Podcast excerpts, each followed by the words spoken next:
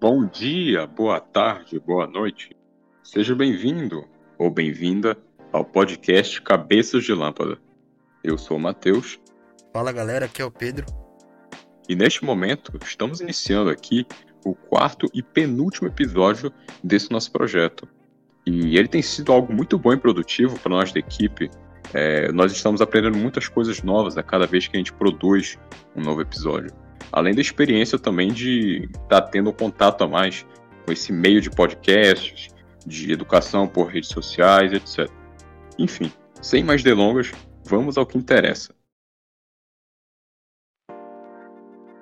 Hoje viemos aqui para falar a respeito de um assunto que possui um potencial enorme para virar uma das maiores ferramentas possíveis para a propagação do conhecimento e da informação.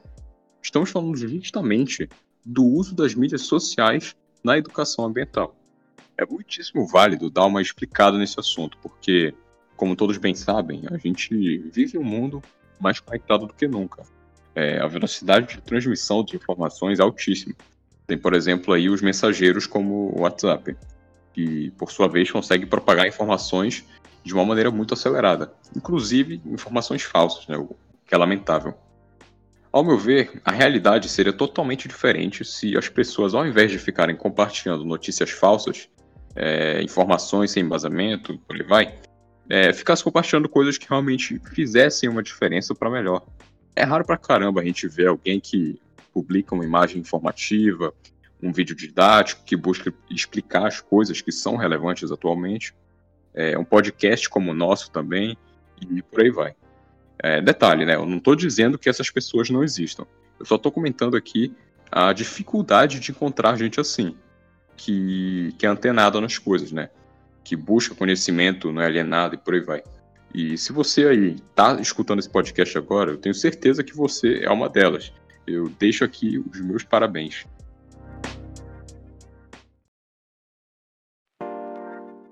Todos nós sabemos que mudar a forma de pensar de um indivíduo é uma das coisas mais difíceis na educação.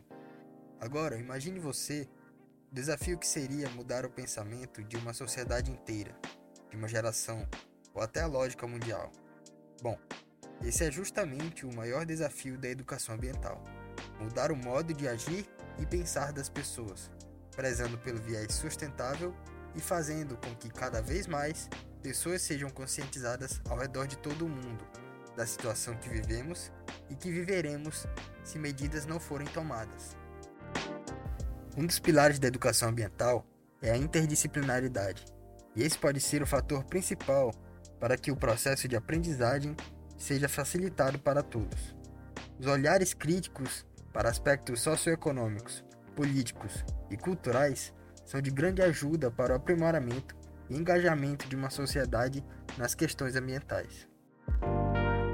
Mas enfim, toda estratégia de implementação de educação é bem pensada e elaborada. Mas qual seria o melhor método de implantação desses conceitos de projetos? Bem, talvez seja educação e ambiente escolar, presencialmente? Realmente é bem interessante e importante, mas eu te faço outra pergunta. O quão abrangente é o ambiente escolar para a conscientização de toda a sociedade, não é mesmo? Então, talvez a televisão fosse um local importante de conscientização? Sim, as mídias televisivas ainda são muito repercutidas. Porém, há um instrumento informativo que cresce muito mais que a televisão, e exponencialmente a cada ano, onde as estatísticas superam todo e qualquer instrumento de informação que um dia conhecemos. Essa ferramenta é a internet. A internet como um todo é o maior e melhor instrumento para a conscientização massiva de pessoas ao redor de todo o mundo, embora não seja o único, como o Matheus havia citado. E em todo o universo da internet, as redes sociais têm um importante papel na discussão dos assuntos relevantes e no compartilhamento de informação. Por isso se apresenta como um dos melhores ambientes para a propagação dos pensamentos e conceitos que compõem a educação ambiental.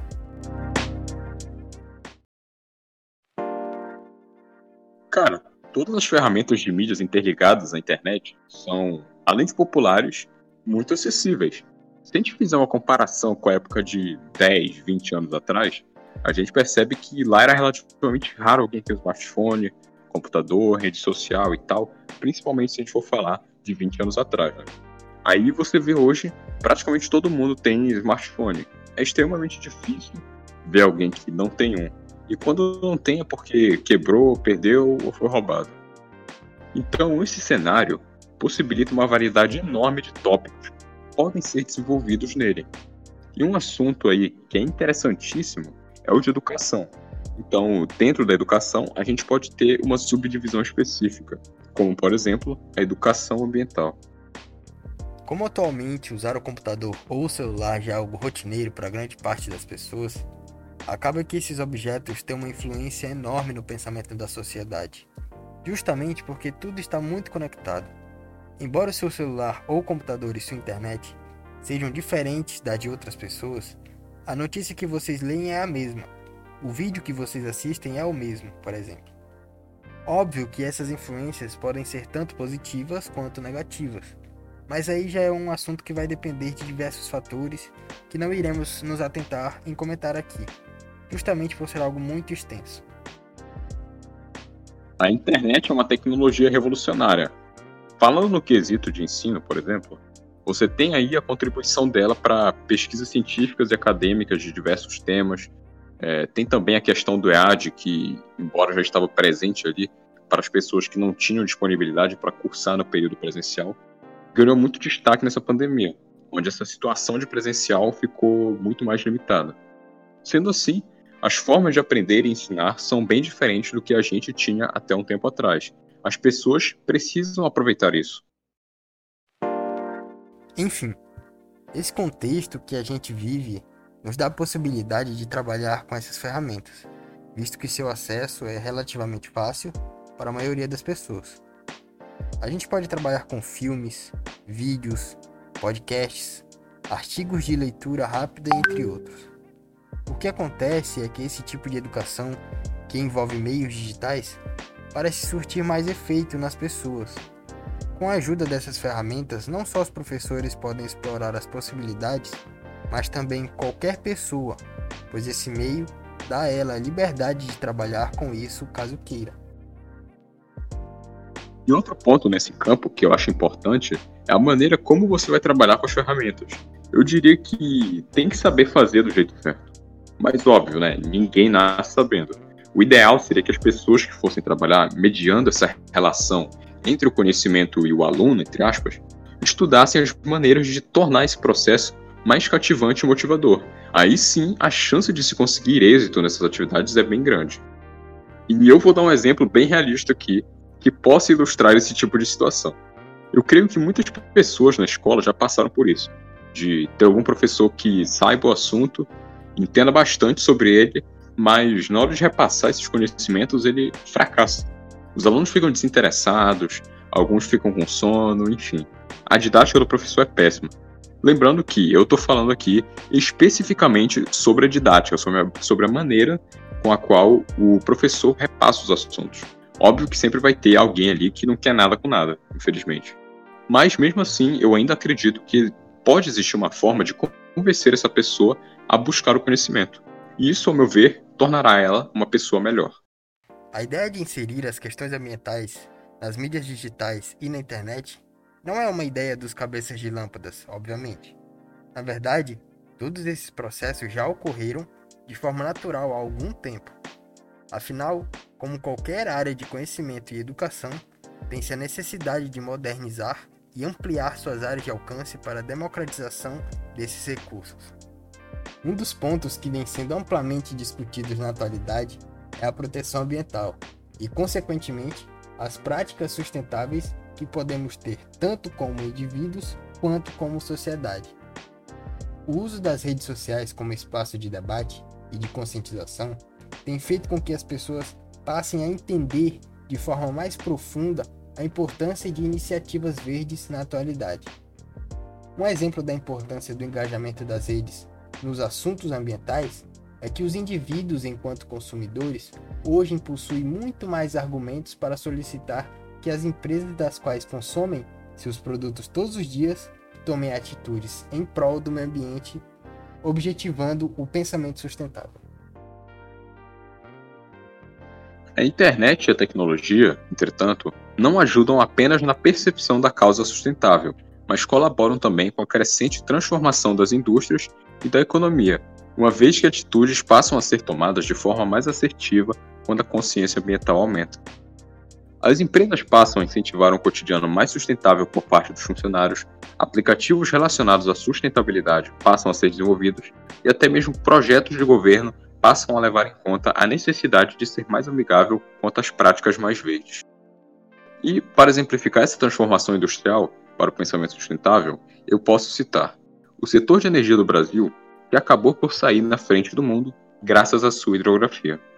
Os rios do território nacional permitiram a instalação de usinas hidrelétricas como Itaipu, que oferecem eletricidade de maneira mais sustentável que suas contrapartes, que, por exemplo, utilizam petróleo e carvão.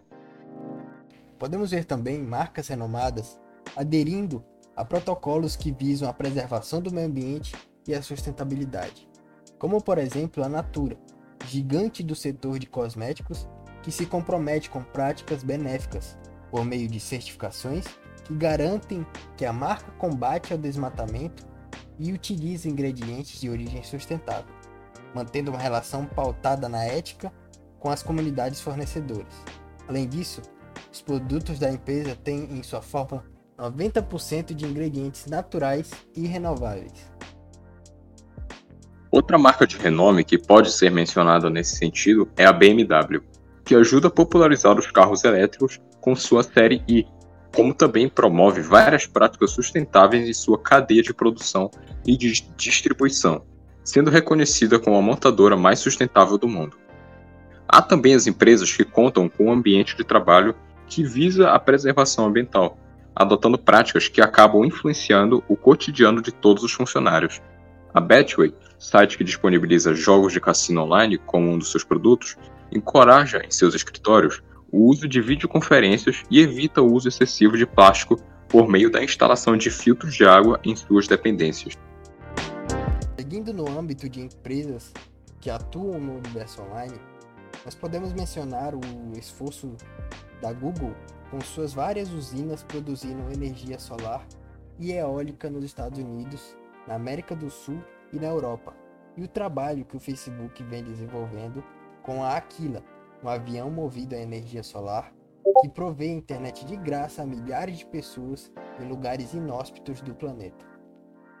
Bom, então com todos esses exemplos de empresas se adequando às leis e consequentemente aos princípios sustentáveis, nós podemos perceber que o engajamento da sociedade com cobranças por condições melhores de uso do ambiente tem sim muita responsabilidade e importância. Isso aí, estamos indo em direção ao encerramento. É, muito obrigado novamente pela sua audiência. Esperamos de verdade que você esteja gostando e aprendendo com esse nosso projeto. É, nós também aprendemos muitas coisas no decorrer dele. E queríamos pedir para você compartilhar esse nosso projeto com seus amigos, familiares e, enfim. Vocês podem nos encontrar no Instagram pelo usuário de arroba cabeças de lâmpada, tudo junto e sem o cedilha, beleza? Estamos disponíveis também na plataforma do Spotify. E por enquanto é isso, até a próxima. Muito obrigado mais uma vez e tchau, tchau.